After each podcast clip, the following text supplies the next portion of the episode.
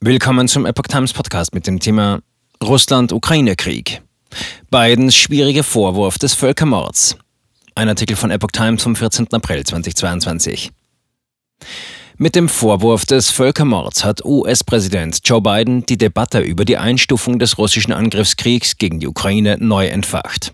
Biden beschuldigte den russischen Präsidenten Wladimir Putin am Dienstag zum ersten Mal eines Genozids. Es wird immer klarer, dass Putin versucht, die bloße Vorstellung auszulöschen, ein Ukrainer sein zu können. Die Äußerungen stießen auf ein geteiltes Echo, denn es ist umstritten, wann Gräueltaten als Völkermord eingestuft werden können. Die bisherige Haltung der US-Regierung. Die US-Regierung hatte bislang mit Blick auf die Ukraine nicht von einem Völkermord gesprochen. Biden selbst sagte Anfang vergangener Woche auf die Frage, ob nach den Gräueltaten an Zivilisten im Kiewer Vorort Butscha von einem Genozid gesprochen werden könne. Nein, ich denke, es ist ein Kriegsverbrechen.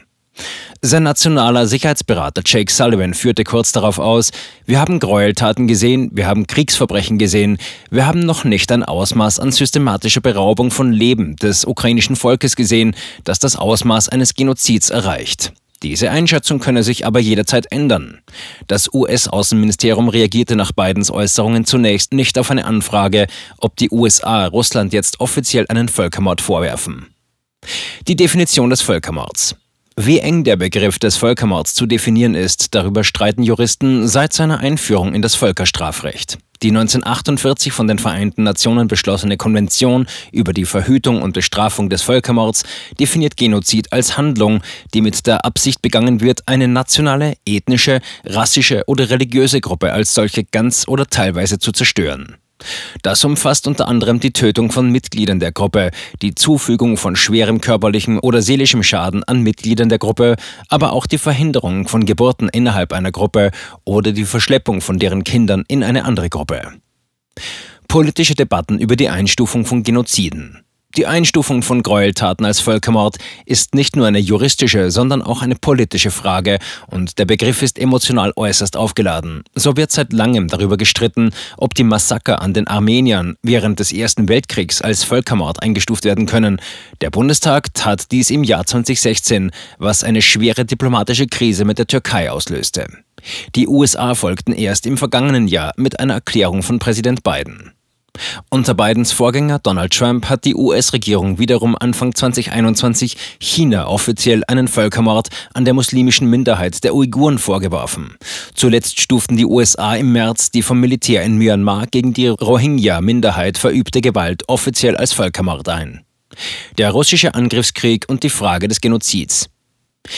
Die genaue Einordnung des russischen Vorgehens gegen die Ukraine ist schwierig. Die Brutalität von Tötungen an sich ist nicht ausreichend für die Feststellung eines Völkermords, sagte der Politikwissenschaftler David Simon von der US-Universität Yale der Nachrichtenagentur AFP. Zentral sei vielmehr die Absicht, eine bestimmte Gruppe ganz oder teilweise zu zerstören. Dies im Ukraine-Krieg festzustellen sei kompliziert.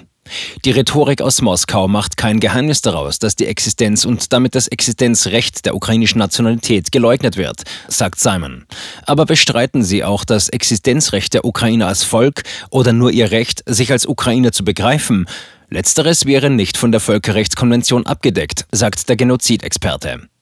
Zugleich verweisen Simon und andere Experten auf die pauschale Bezeichnung von Ukrainern als Nazis oder Neonazis durch russische Medien und Putins Ankündigung, er wolle die Ukraine entnazifizieren. Das könnte die rhetorische Grundlage für einen Völkermord bilden. Reaktionen auf Bidens Völkermordäußerungen. Während der ukrainische Präsident Volodymyr Zelensky umgehend Bidens wahre Worte begrüßte, wies der Kreml die Äußerung als inakzeptabel zurück. Auch in westlichen Staaten stieß die Aussage des US-Präsidenten auf ein geteiltes Echo. So warnte Frankreichs Staatschef Emmanuel Macron, eine Eskalation der Worte sei nicht unbedingt zielführend. Bundeskanzler Olaf Scholz wollte sich Bidens Einschätzung nicht direkt anschließen und sprach von Kriegsverbrechen. Kanadas Regierungschef Justin Trudeau stellte sich dagegen hinter Biden. Mit Blick auf Russlands Angriff gegen die Ukraine von Völkermord zu sprechen sei absolut richtig.